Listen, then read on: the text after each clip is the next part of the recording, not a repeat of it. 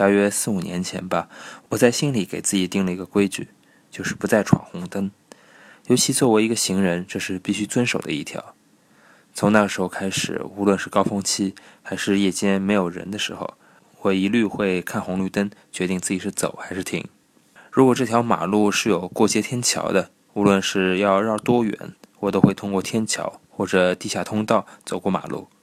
说真的，有时候我们的城市规划奇葩的令人难以无法描述，所以我这么做无疑会给自己找来很多麻烦。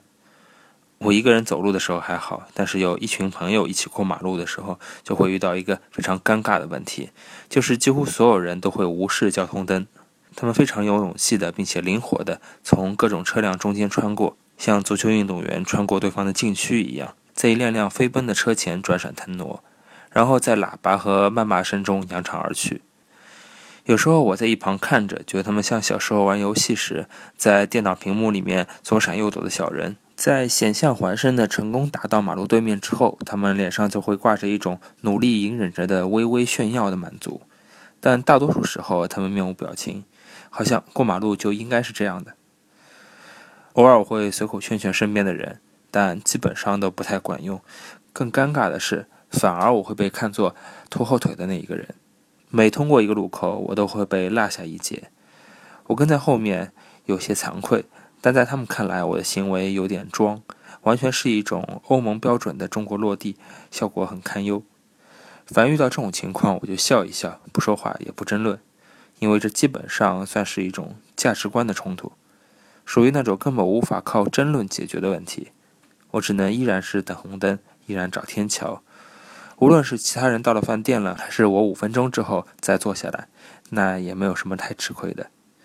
我之所以这样决定，绝对不是想做什么精神文明的小标兵，也不是因为小时候受到的某种教育突然间在体内爆发了。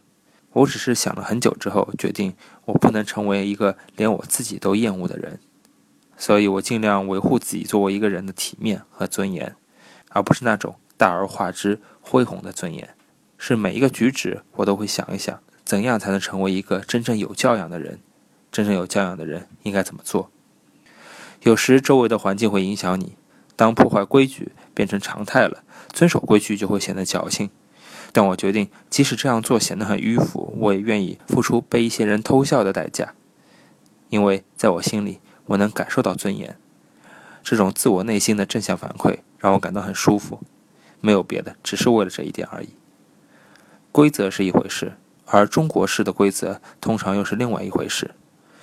按照交通灯的指示过马路，乘地铁时先下后上，买东西要排队。作为一个人，这些其实都是最基本的规矩和教养，但似乎很多中国群众通常都无法做到。不知道有多少次，当电梯门打开时，我往外走的时候，永远有一群人像怪兽被追逐一样涌向电梯。我每次都想，他们为什么都不懂得先下后上的道理呢？里面的人都没下来，你们怎么可能上得去？有几次我故意摆出微笑的表情，用最平和的语气问他们为什么要这样。他们给我的回答通常是发自肺腑的、不屑地看我一眼，然后恶狠狠地瞪着我，问我说：“怎么了？”在他们看来，我是没事找事的那一种。在垃圾场里面，仍然要穿着干净的衬衫，肯定会很可笑。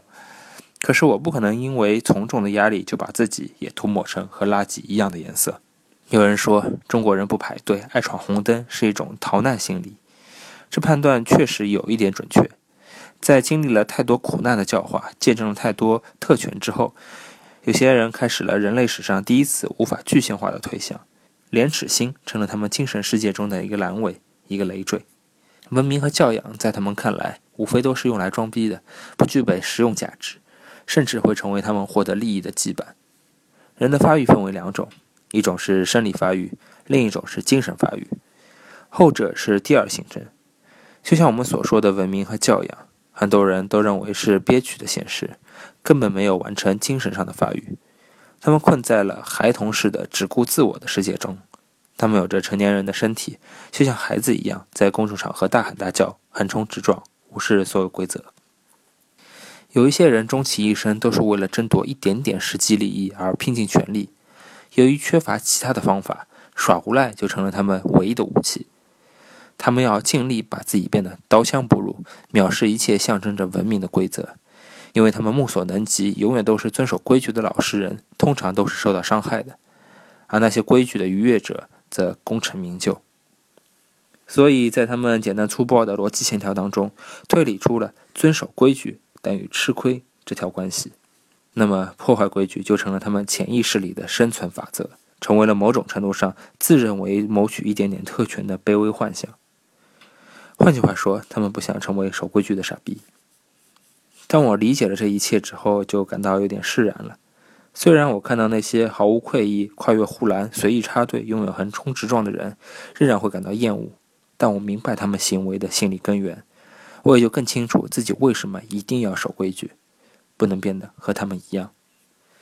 世界是在进步的，我们不能粗暴地否认这一点。因为现实的原因，中国有一代人被毁了。他们本该接受教育的年纪，发现学校因为运动而被关闭了；在应该被家庭教育的时候，他们的父母被送进了牛棚；在应该通过工作上获得正常社交和社会规范的时候，经济模式又被彻底颠覆了，他们在市场经济中下了岗。这一代人几乎没有经历过正常的生活。这群人以他的价值观教育了下一代，如今就生活在我们身边。我们无法改变他们，因为我们知道，因为我们知道我们的成长环境和他们不太一样。我们毕竟有了更正常的生活的可能，所以我们应该比他们拥有更健全的人格。当你暂时无法改变那些人的状态的时候，那么能做的就是尽量不要变成他们中的一员。一旦你也自我放弃了，用他们一样的藐视规则的方式去争抢，那那一群人又多了一个，你就变成了连自己都厌恶的人。人是要生活在生活的一条底线之上的，遵守公共秩序和规则是人类文明得以维系的基本契约。不能因为周围存在的太多的恶劣的大多数，就放任自己成为这个恶劣的一部分。不要故意使自己成为一个毫无底线的人，好像一旦成为无赖就可以坚不可摧。但实际上，你成为无赖，就等于放弃了人身上最美好的一部分，成为了恶质的残渣。如果按照那些跨越护栏人的逻辑来推断，随地大小便比找厕所也要方便的很多。但你会去那么做吗？因为人本身的尊严感在制约着我们。所以，无论周围环境怎样，我们都应该有基本判断。哪些是对的，哪些是错的？遵守规则，用文明和有教养的标准来要求自己，并没有那么难，也真的不会有那么多惨痛的损失。相反，尊严给你带来的感受是一种奇妙的体验。我们应该向往人性中优质的那一部分来靠近，别轻易跟不够好的自己握手言和。